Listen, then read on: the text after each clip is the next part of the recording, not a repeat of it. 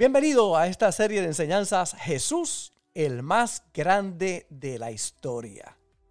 No hay un personaje más grande, más importante, más influyente, el maestro de maestros y sobre todo el Dios que se hizo hombre. De nuestro Señor Jesús podemos nosotros comprender que Él fue el que dividió la historia de la humanidad, el antes de Cristo y el después de Cristo. Ha sido el personaje más estudiado por más de 20 siglos y la figura más importante de la historia humana. Mantente conectado para que puedas comprender quién es y qué ha preparado para todos nosotros nuestro Señor Jesús, el más grande de la historia. Padre, te doy gracias. Señor, gracias por esta oportunidad que tú me das de conectarme con, con tus hijos a través de tu hermosa palabra. Te pido en el nombre de Jesús que esta palabra, que viva, es eficaz y más cortante que toda espada de filos, penetra lo más profundo del ser. Y mi Señor, traiga la transformación a nuestras vidas, que podamos salir de aquí edificados, bendecidos por ella. Y gracias Señor, porque queda atado y paralizado todo espíritu contrario para que no se robe esta semilla. Te pido que uses este vaso de barro para que el tesoro que esté en mí pueda ser revelado a tu pueblo a través de tu hermosa palabra. En el nombre de Jesús. Amén y amén. Jesús y el pecado.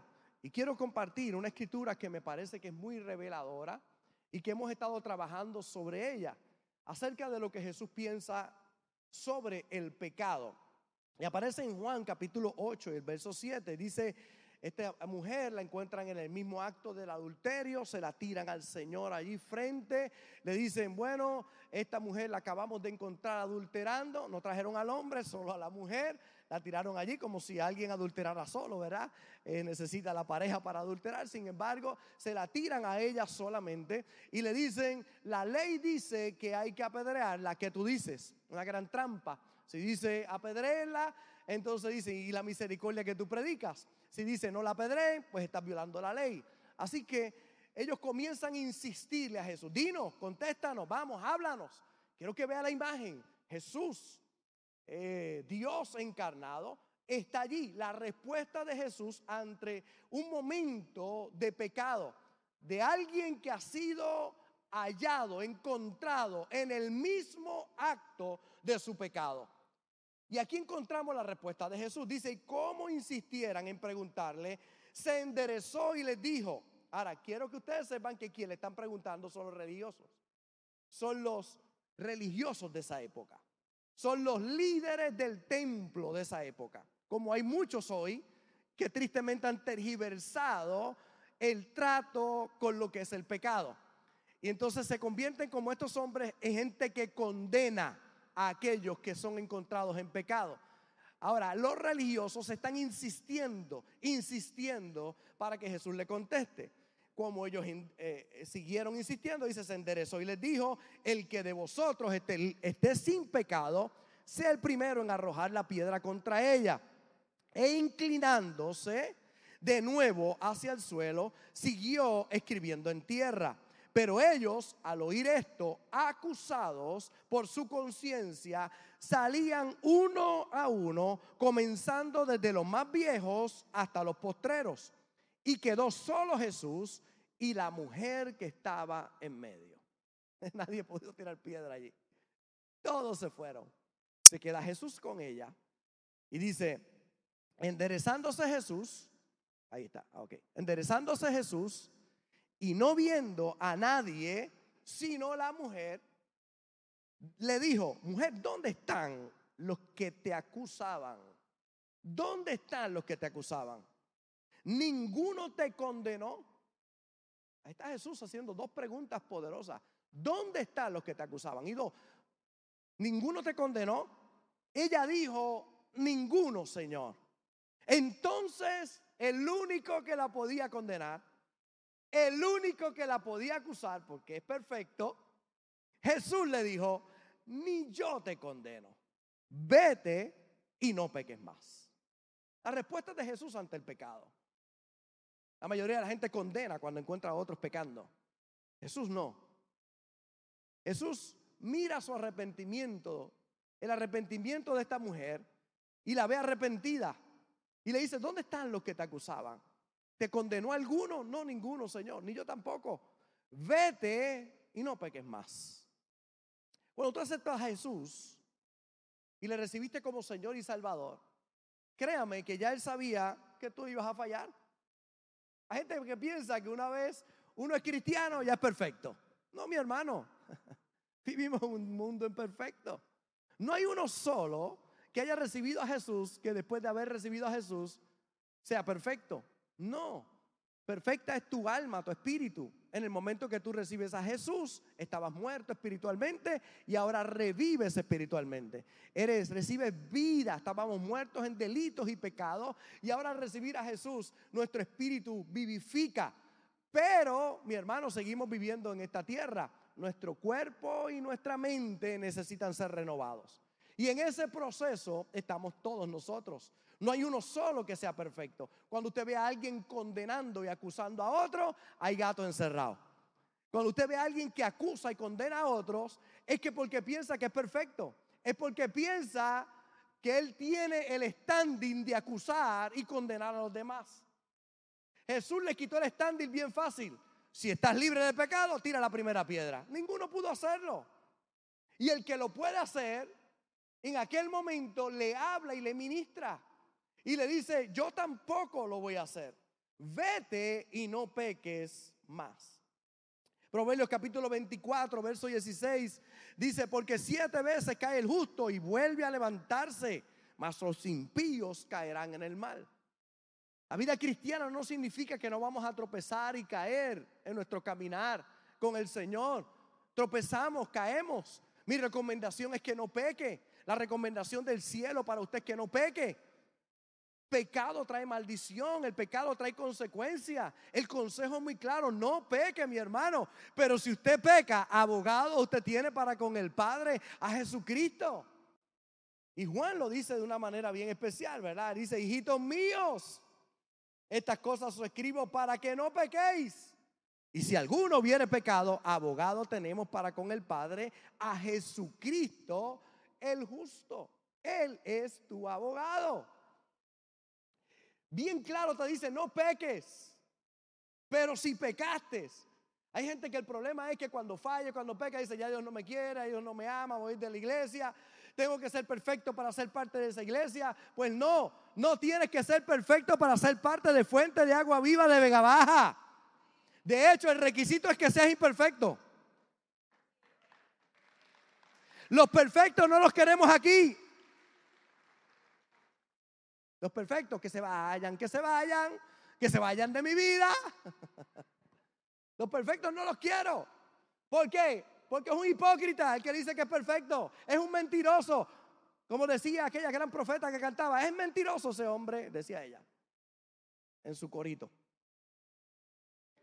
Miente el que diga que es perfecto.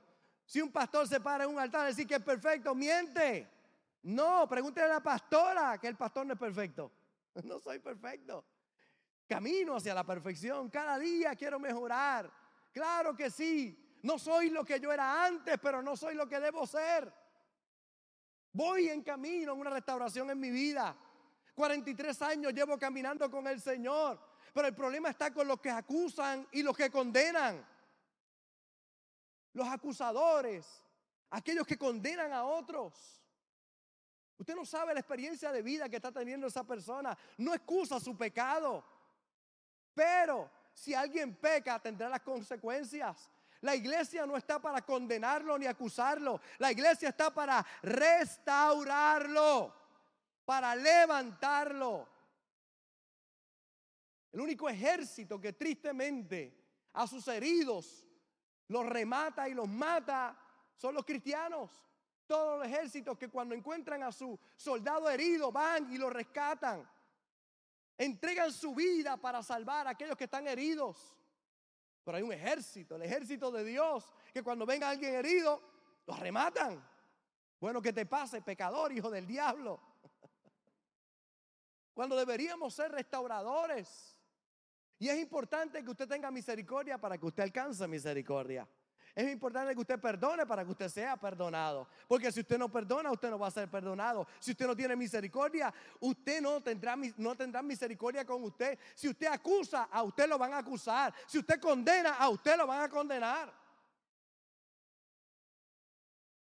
Sonría que Cristo le ama. Por eso decía Juan, hijitos, escriba a la iglesia, hijitos. Importante esa palabra. Estas cosas te escribo para que no peques. Y si alguno hubiere pecado, abogado tenemos para con el Padre Jesucristo. Yo no quiero aprobar los errores ni excusarlos, porque cada uno va a tener que lidiar con las consecuencias, pero sí quiero decirte que no te descalifican. Moisés Dios lo llama con un llamado muy especial, ser el libertador del pueblo de Dios. Y cuando Dios lo llama, él piensa que es por sus fuerzas hijo de Faraón, hijo adoptivo de Faraón, era un príncipe.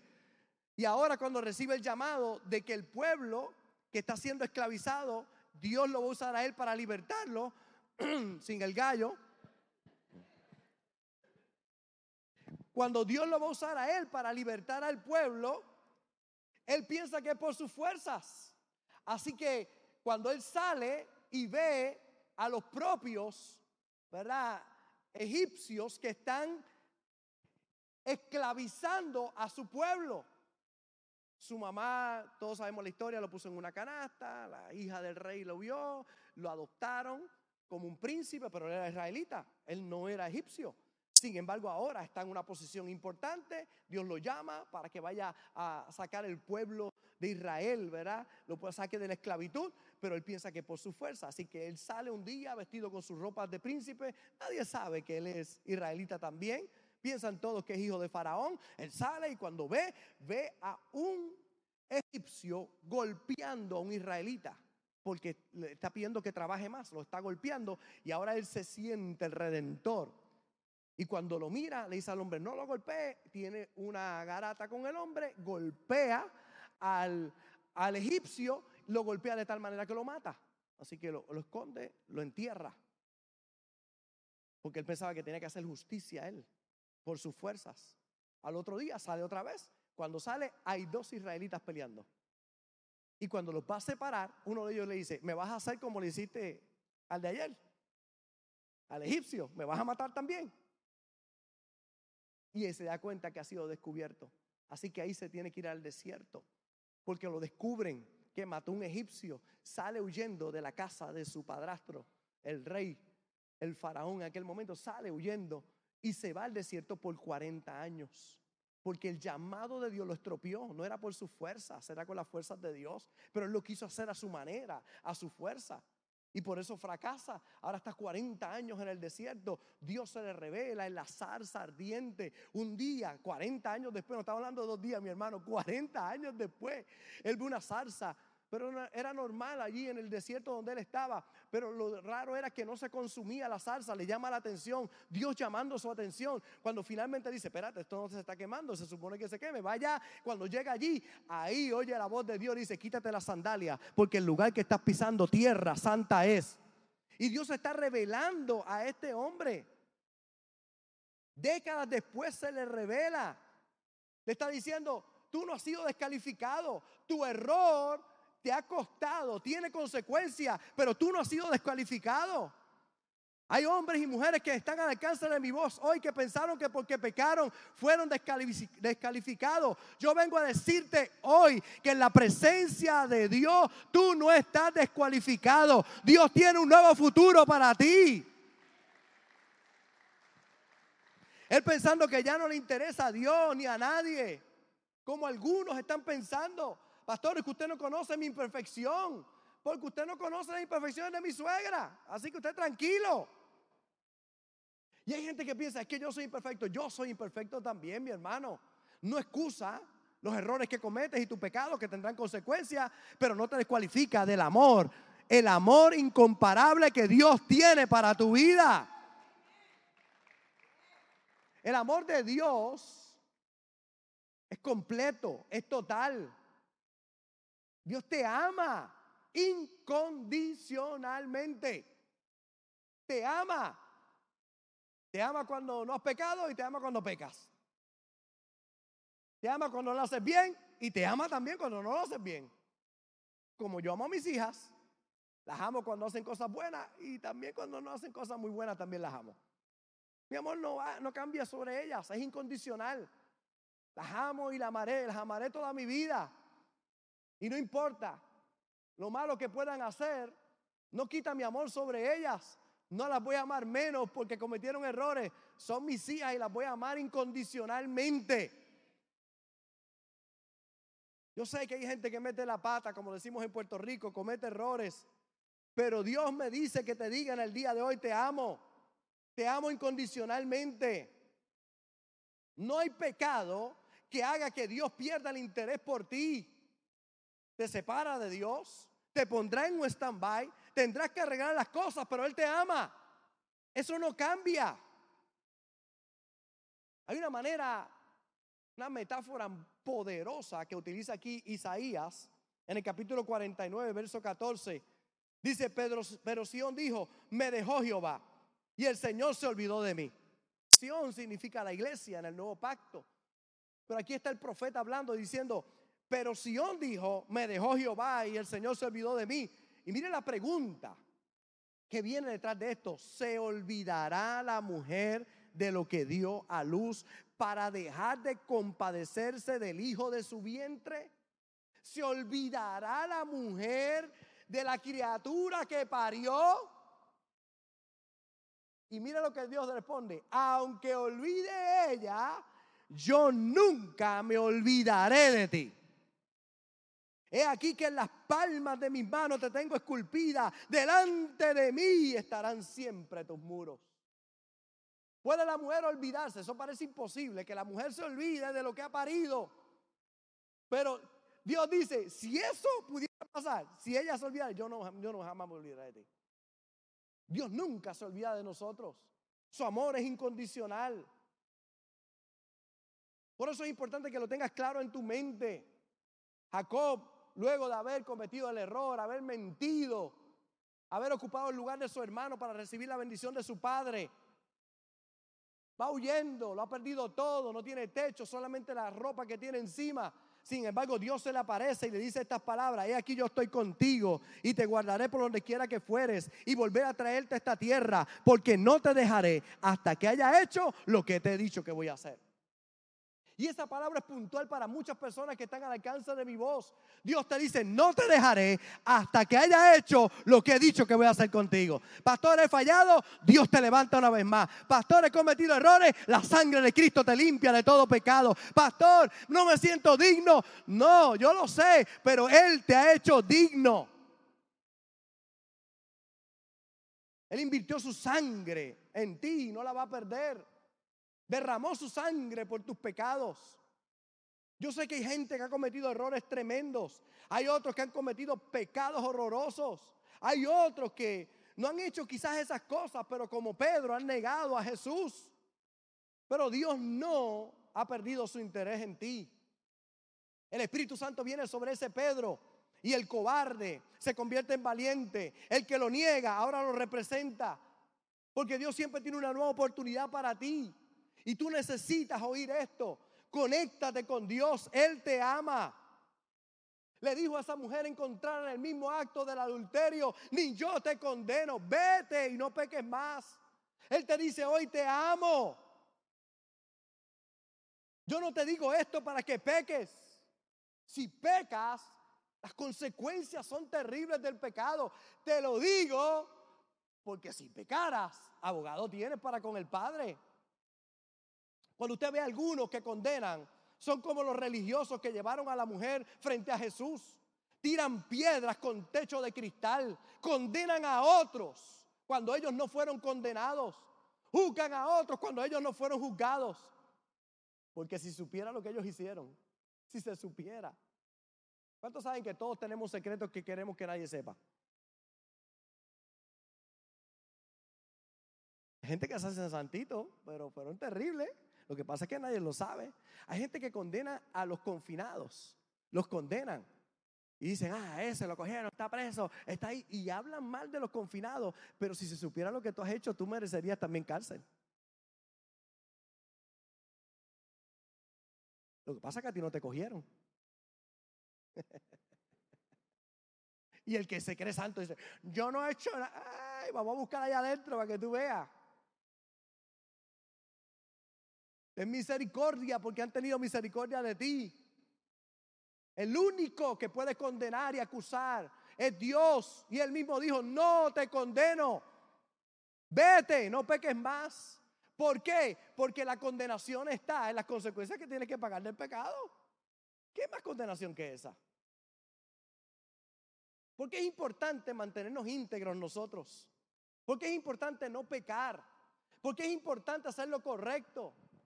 Hay gente que con sus iras, con sus corajes, con sus celos, con su chismería, con su odio, con su rencor, se convierte en pecado en sus vidas. ¿Por qué? Porque no es lo correcto. Las consecuencias de eso son terribles.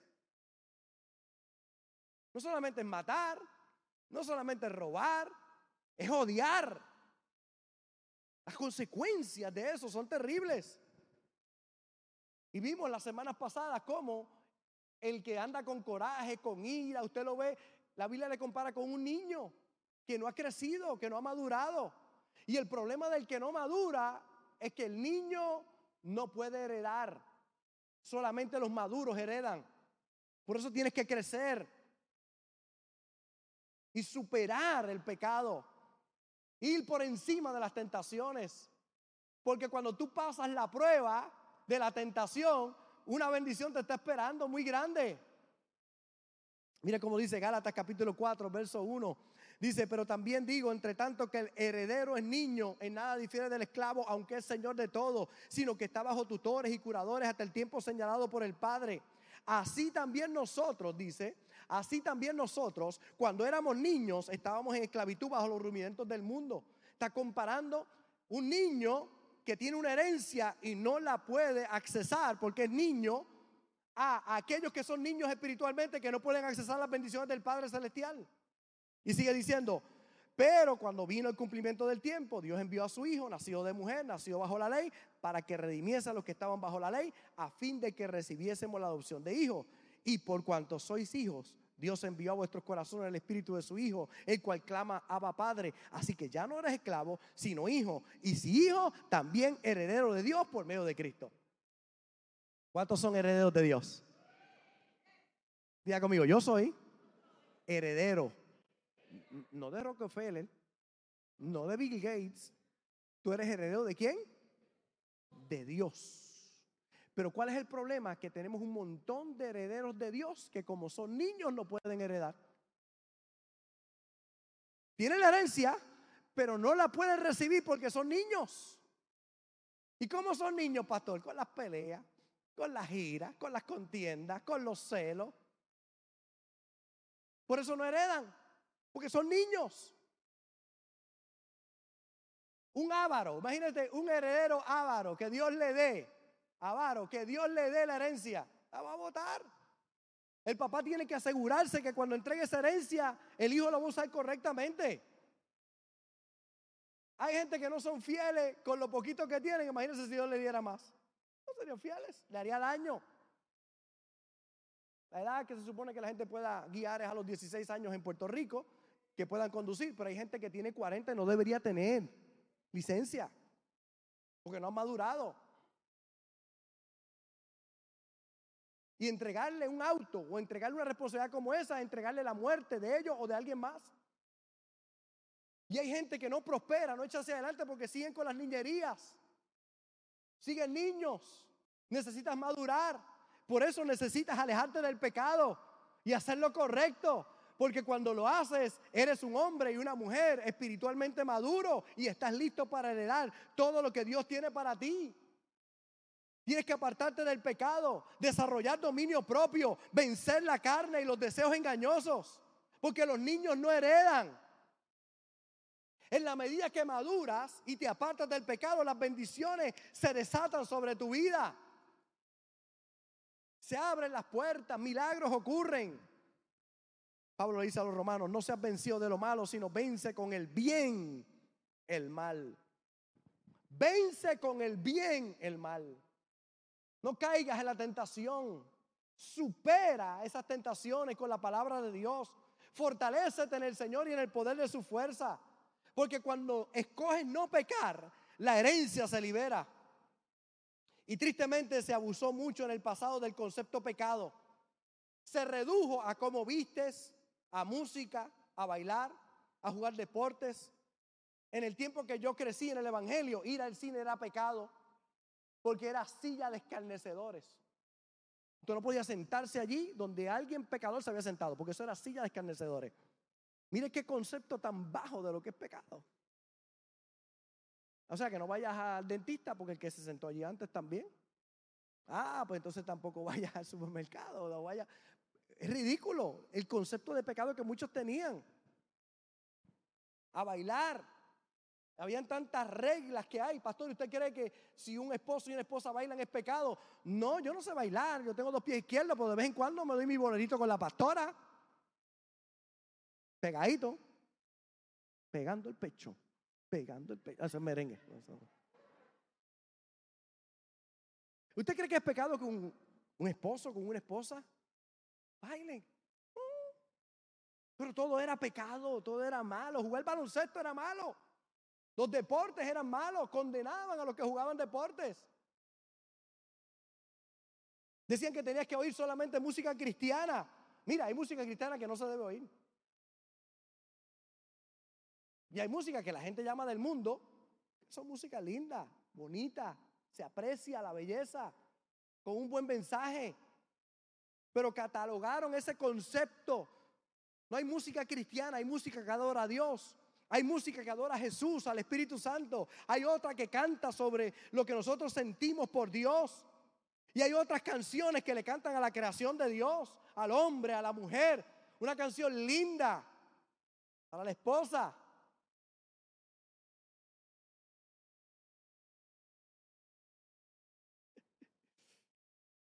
Hay canciones que es lógico, mi hermano, cuando usted las oye, que hablan de sexo ilícito, de adulterio, de maldad, de droga, de robo, de matanza. Para eso no hace falta saber que es malo, solo sentido común. Pastor, ¿será malo esto de... Eh, y, en la esquina, el venado, el venado, pues voy a cantar. Pastor, ¿será malo eso? Por favor, ¿le hace falta a usted un pastor para saber que eso es malo? ¿Le hace falta a usted conocer de la Biblia para saber que son malos? Es sentido común. Adulterio, fornicación. ¿Será malo el perreo, pastor? Por favor. Usted lo que necesita son dos ojos frente a usted para saber que eso no está bien. Y la gente pregunta, ¿no será eso pecado, pastor? Sentido común. De nuevo, hay canciones que llaman, se llaman cristianos, pero yo no las cantaría. Cuando oye su música no edifica. ¿Qué de malo puede haber que un esposo le dedique una canción a su esposa? O que comparta con su esposa un momento íntimo.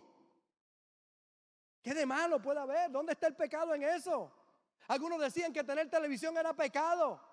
Mi hermano, un televisor no es pecado. Puede ser pecado lo que tú veas en ese televisor, pero un televisor no lo es. Yo tengo televisor y lo utilizo para cosas buenas. Un teléfono ¿Es pecado? No, lo que hago con el teléfono puede ser pecado. Si veo pornografía, si veo cosas ilícitas, si veo lo incorrecto, si lo uso para perder el tiempo, eso se puede constituir en pecado en mi vida. Pero no es el teléfono, es lo que tú haces con él. Otro dice, celebrar la Navidad es pecado. ¿Cómo celebrar la Navidad es pecado? Es que la Navidad no es el 25 de diciembre. ¿Qué importa cuándo fue? Voy a celebrar que un día Cristo nació. El día que sea. Semana Santa, algunos dicen que eso no se debe celebrar. Porque esa no fue la fecha. Es que Viernes Santo no fue el Viernes Santo. ¿Qué importa? Él murió por mí en la cruz del Calvario. Y qué bueno que a nivel mundial tenemos un día para celebrar eso. Pero la gente le busca cinco patas al gato. ¿Será pecado eso? Algunos van al extremo de decir que el día del cumpleaños es pecado. Celebrar el cumpleaños, mi hermano. Yo estoy celebrando los 99 años de mi suegra. Eso hay que celebrarlo.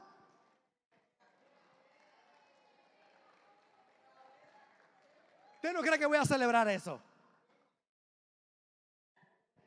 Hay, mire, hay lugares donde celebrar el cumpleaños es pecado. ¿Usted puede creer una cosa como esa? Que haya niños que pasaron toda su vida y nunca le celebraron un cumpleaños porque era pecado. ¿Qué de malo tiene? Algunos me dicen, pastor, ¿usted celebra Halloween? No. ¿Por qué no lo celebra? Sentido común. Yo no celebro la muerte. Yo no celebro brujas. Yo no celebro disfraces feos. Sencillo. Por lo que hay detrás de todo eso. Porque usted sale a la calle y se encuentra cada demonio y cada diablo que hay en el camino. Y tristemente, eso no es una celebración que sería por un cristiano. ¿Usted quiere celebrarla? Hágalo bajo su conciencia. Pero no, no debería ser lo correcto por sentido común. ¿Cómo voy a celebrar brujas yo y celebrar muerte y celebrar cosas malas? Eso no se celebra. Sentido común. Ay, voy a preguntarle al pastor si es o no es. Piense usted. ¿Por qué tiene que preguntarme a mí? Piensa usted. Y usted tiene el Espíritu Santo adentro. ¿Se agrada el Espíritu Santo que yo esté vestido de muerto por ahí? Que yo esté vestido de suegra por ahí. Mire, no, eso no, eso no debe ser. Hay muchas leyes en el Antiguo Testamento que tenían que ver con cosas de salubridad. Y cuando la gente trata de traerlos al día de hoy, no van a aplicar porque era un pueblo muerto espiritualmente. Y hemos crecido, ¿verdad? Nuestra, nuestro espíritu ha sido revivido.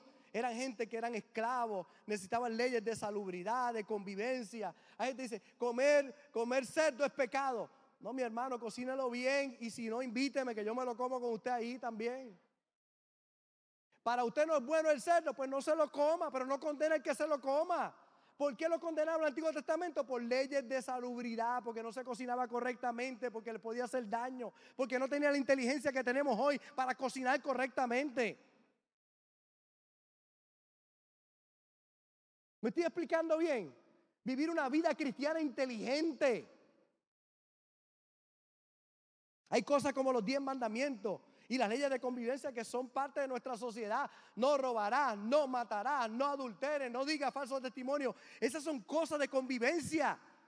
Están en nuestras leyes. Muchas constituciones lo tomaron como parte de sus constituciones, como parte de sus leyes. ¿Por qué? Porque eso es una sana convivencia con los demás. Hay otras leyes que no son ni blancas ni negras, son gris. Y cada cristiano tiene el Espíritu Santo para que lo guíe a toda verdad y a toda justicia. Todos tenemos discernimiento en nuestro espíritu de bien y de mal. Pastor, fui al supermercado, me dieron vuelta de más. ¿Es una bendición de Dios? Ay, Dios me bendijo. No, mi hermano, eso es robar. Si te dieron de más, es sentido común. Vaya y devuélvalo, porque a alguien le va a costar. Tengo que preguntar, pastor, será. Dios me bendijo, aleluya. No, se íntegro. Pastor, ¿está, está bien orar por el marido de otra. Miren, hay gente que tiene preguntas.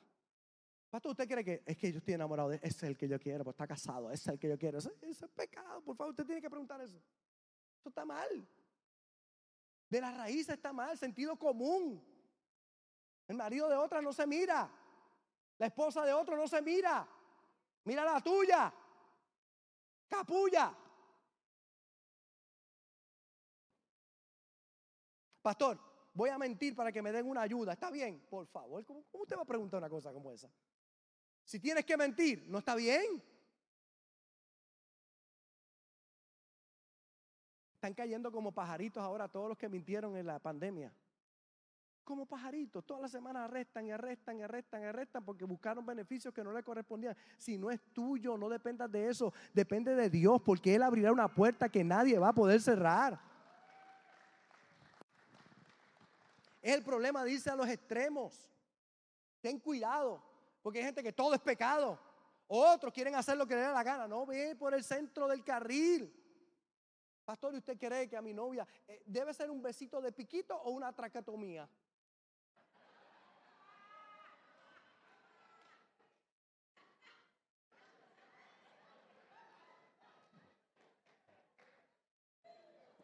Una pregunta?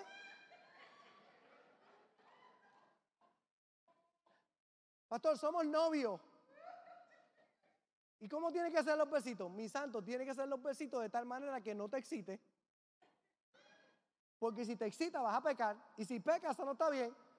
Pues si tú no puedes dar un besito más profundo porque todo se activa en tu ser, pues no lo des. Mire qué sencillo es. ¿Le agrada a Dios o no le agrada a Dios? No chequea cómo tú te activas. Eso es todo que tienes que mirar. ¿Me estoy explicando bien? Sentido común.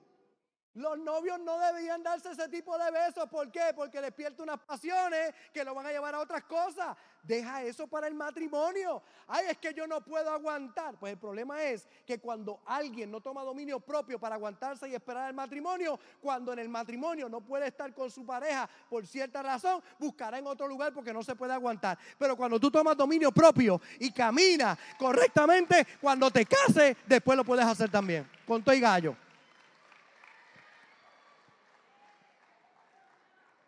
Hacía falta el gallo ahí también.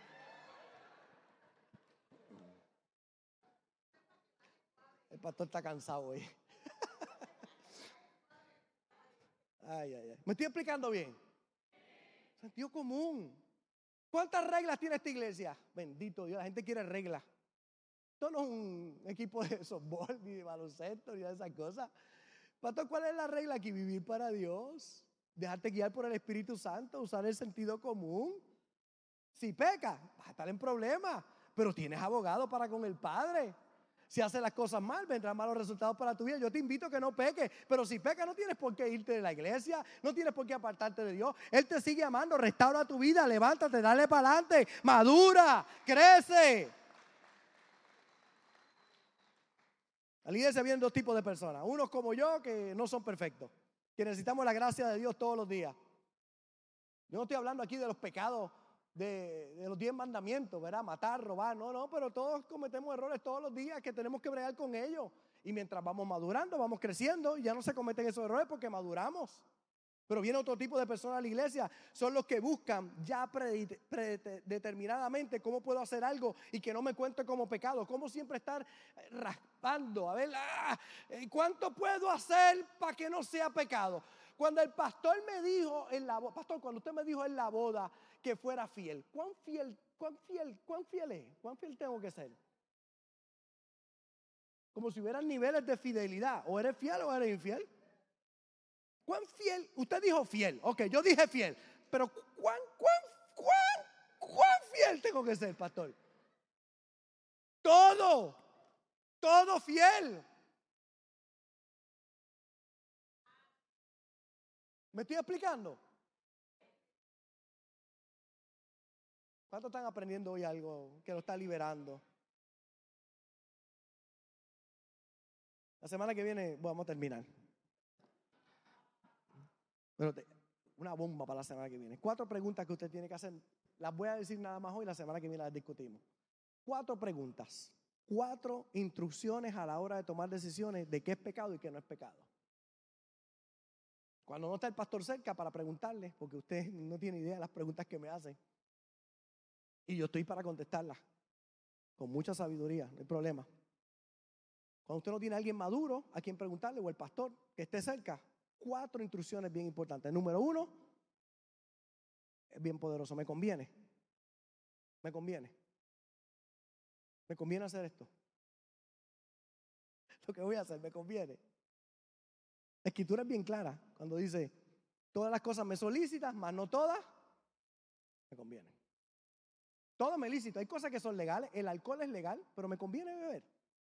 Me conviene a mí que estudia mi matrimonio y mi familia. Me conviene. Eso es legal. Ah, pero eso es legal, pastor. Ahora el cannabis es legal, pero te conviene estar arrebatado por ahí. ¿Te conviene esa adicción? ¿Te, te conviene? La discuto la semana que viene. Dos, me edifica.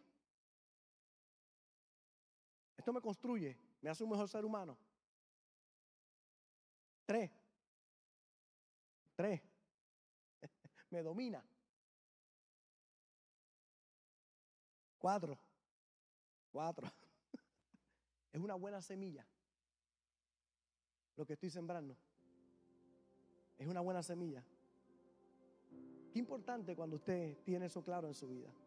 Lo que sembré es bueno Porque todo lo que tú siembras, lo vas a cosechar. Mire, ese pensamiento, cada pecador tiene un futuro y cada santo tiene un pasado. Por eso no condenes a nadie. Pero cierro con este. No os engañéis. Dios no puede ser burlado. Todo lo que el hombre sembrare, eso va a cosechar. Si siembras mal, va a cosechar mal. Yo como pastor estoy aquí para enseñarte los principios, pero yo no estoy para dominar tu vida, controlar tu vida. Vive, vive bien, no peques. Si pecas, tendrás que pagar las consecuencias del pecado. Ahora, usted no me llame a mí consecuencias del pecado si usted adulteró y de ese adulterio salió un niño. No me diga, el niño es la consecuencia del pecado. No, no, no, el niño no tiene culpa de tu pecado. Ah, pero ahora, como de nuevo que hace que uno esté en Cristo, no vea que tú las cosas viejas pasaron, entonces son hechas nuevas. Pues yo no tengo que cuidar a ese niño. No, Señor. Usted tiene consecuencias de su pecado y ese niño no tiene culpa de lo que usted cometió. Usted tiene que criarlo, usted tiene que educarlo y usted tiene que toda su vida, porque es su hijo. Entonces hay muchos quieren catalogar, ah, no, ese niño es del pecado. No, Señor, ese niño es un hijo de Dios, lavado con la sangre del cordero y tiene un propósito en esta tierra y usted es responsable de ese chico. Y eso lo tendrá que vivir toda su vida. Pero no me llame consecuencia de pecado ese chico, no, ese chico tiene un propósito y está en esta tierra con un propósito. Que fue producto de algo que se hizo mal, correcto. Pero esas son tus consecuencias, no son las de ese chico que acaba de nacer. Siempre hay consecuencias de lo que hacen mal. Si lo hiciste mal, afronta las consecuencias y dale para adelante. Pídele a Dios con su gracia que te ayude. Pero no huyas de Dios. Corre a Dios. Ven a Dios. Dile, Señor, te necesito. Ayúdame. Cada día. Busca sabiduría. Crece. ¿Por qué? Porque los maduros heredan. Los niños no heredan. Tienen la herencia. Es tuya, pero no la puedes recibir hasta que madures. Yo no soy el pastor de hace 30 años cuando llegamos aquí. No soy. He crecido, he madurado. Ahora se me salen gallos. Antes no se salían gallos ni esas cosas. Pero yo no soy el pastor hace 30 años. Dios probó mi fe en ese tiempo. El presupuesto de aquel tiempo eran como 5 mil dólares al mes para cubrir todos los gastos de la iglesia y todas las cosas. Hace 30 años atrás. Y Dios me confió eso. Hoy no son 5 mil. A veces se paga eso entre luz y cosas. A veces en energía eléctrica se van ese, dinero. Hoy me confía más dinero. ¿Por qué? Porque si en lo poco tú eres fiel, en lo mucho Dios te pone. Si tú eres un buen administrador, Dios te estará entregando cosas y entregando cosas y entregando cosas y bendiciendo tu vida. Y cuando tú vengas a ver, tú dices, wow, donde yo estaba, y donde estoy ahora. Hoy veo el resultado de la madurez. Si Dios me llega a dar recursos que tengo hoy, cuando no sabía administrarnos en aquel momento, necesitaba madurez. No soy el niño cuando tenía 23 años, ahora que tengo 53 años. Veo la vida totalmente diferente. Y esa madurez hace que Dios ponga en mis manos cosas más grandes todavía. Porque el heredo, mientras es niño, en nada difiere del esclavo. Pero cuando madura, le entrega la herencia. ¿Cuántos quieren la herencia? Sencillo, deja de pecar. Yo quiero la herencia. ¿Y qué hago? Cada día busco ser mejor. Cada día busco hacer lo correcto. Y falla, pastor. Sí. ¿Y qué hace? Me arrepiento le pido a Dios perdón otra vez. Ayúdame otra vez, Señor. ¿A cuánto le pasa? Que vuelve otra vez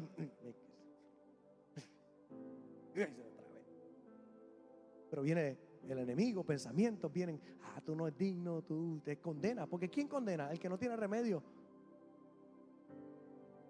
Pero Jesús te dice, ni yo te condeno, ni yo te acuso, vete y no peques más. Pero no llame pecado lo que no es.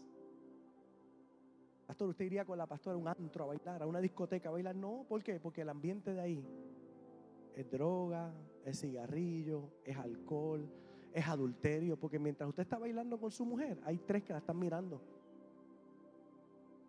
Eso no es un ambiente para estar con mi esposa. Es sentido común. Pastor, ¿dónde usted lo haría? Chacho, en mi cuartito ahí.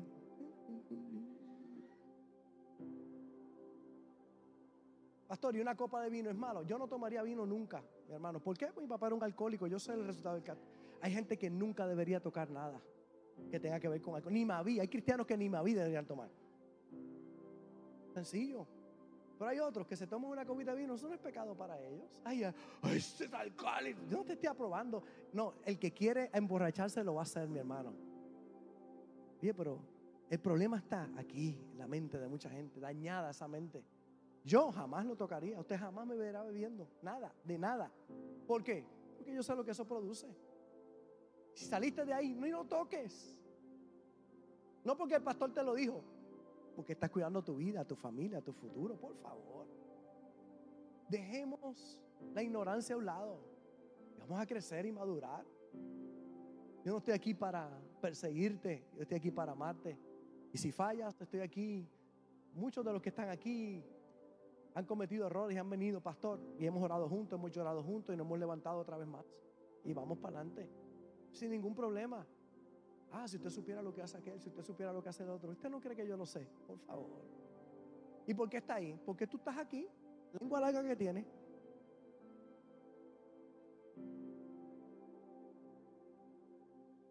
Tan sencillo como eso. Porque hay unos que están para condenar y habemos otros que estamos para levantar. ¿De qué equipo tú vas a estar? Si han tenido misericordia contigo, ten misericordia con otros. Y eso te abre un mundo de oportunidades.